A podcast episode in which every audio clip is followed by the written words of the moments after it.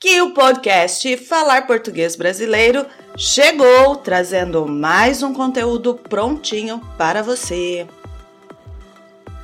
Para você que quer aprender mais português de forma contextualizada e significativa, explicando o conteúdo da música tocada na abertura. 90% são palavras de baixo calão e vocês não precisam reproduzir essas palavras feias por aí não. Seguindo o meu roteiro, para atualizar você sobre os acontecimentos da semana, ouvintes entraram em contato para perguntar sobre como ser apoiador recorrente do podcast. Vou explicar para você também, afinal, o seu apoio é muito importante para mim. Sim, isso mesmo. Tenho metas bem definidas com o apoio do podcast. Ah, agradeço aos que já estão apoiando, aos que confiam no meu trabalho e a você, claro, que passará a ser um apoiador recorrente. Na minha página falarportuguesbrasileiro.com, o link está aqui na descrição do episódio. É só clicar para acessar você vai acessar o menu superior e clicar em Podcast. Vai rolar a página ou descer a página e você verá os materiais e as formas de apoio. São três possibilidades para apoio. A primeira, adquirindo os materiais anteriores. A segunda, fazendo uma doação por meio do PayPal. E a terceira, sendo um apoiador recorrente pelo Patreon, recebendo conteúdos inéditos, descontos exclusivos e a correção das atividades propostas no material. E o que eu farei com seu apoio? Vou tirar férias e tomar uma caipirinha na praia. Não, não. Vou poder contratar um editor de áudio e vídeo para aliviar o meu trabalho e produzir mais e mais para você. Você também pode e deve realizar o cadastro na página para participar da próxima oficina de conversação. Vai perder? Interação em português e sem enrolação? Falando sobre interação, nós, brasileiros, por sermos multi, pluri, uma mistura de todas as culturas, somos muito criativos e adaptamos várias coisas, principalmente a comida, para ficar agradável ao nosso paladar. Um restaurante indiano no Brasil, com o sabor da comida indiana, como é na Índia, iria falir rapidinho. A comida deve ser indiana, mas para o paladar brasileiro. Passar por adaptações no tempero. No seu país, tem algum produto que faça referência ao Brasil? Tipo, um molho para salada chamado molho brasileiro? Um picolé brasileiro com sabor de caipirinha? Coisas desse tipo? Pois é, nós temos. Entre algumas possibilidades, temos um molho industrializado para temperar as saladas.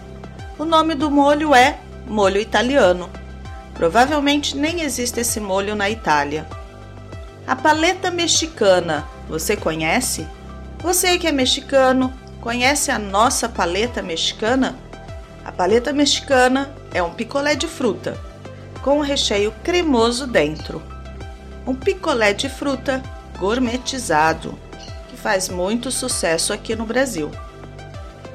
E o vinagrete?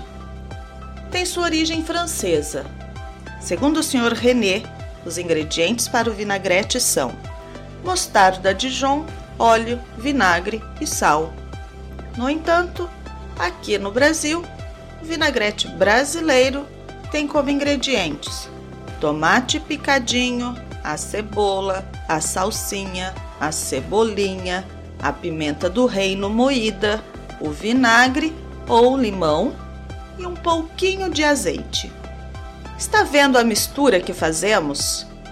Os italianos que me perdoem, mas além do molho italiano, temos o cappuccino, bem brasileiro.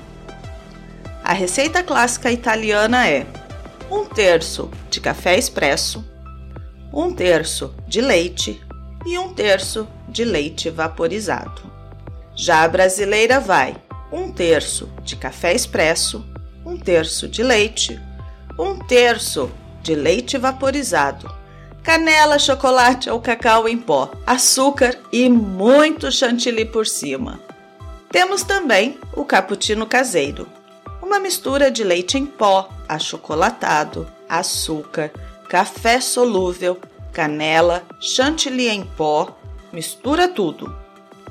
E para tomar, adicione água quente a essa mistura. Você também pode adicionar chantilly por cima na hora de beber. E a comida japonesa? Acho que é a que mais tem adaptações. O nosso sushi tem variadas possibilidades. Vai desde o frito até o doce. Sim, isso mesmo. Sushi de morango, kiwi, uva. O sushi frito, além de ser frito, também tem o nome em inglês, hot roll. É muita criatividade. O ceviche peruano você encontra em todos os restaurantes japoneses. E poucas pessoas sabem que o ceviche é peruano e que o acompanhamento é a batata doce. O hot dog, ou cachorro quente, é uma mistura de coisas: molho, salsicha, pão, batata palha, ketchup, maionese, mostarda, salada, bacon. Em alguns estados, purê de batata e queijo ralado. É possível também colocarmos ketchup e maionese na pizza. Mostarda também. Eu poderia passar horas e horas lembrando e comentando sobre as nossas adaptações alimentares, mas vou encerrar por aqui. Vamos para o vocabulário? Paladar. É pelo paladar que podemos sentir os sabores dos alimentos. Falir ou quebrar é quando um estabelecimento fecha as portas por falta de recurso financeiro. E eu sou a Juliana este é o seu podcast em português. Dúvidas e sugestões, escreva para contato arroba falarportuguesbrasileiro.com. Nos vemos no próximo episódio. Tchau, tchau!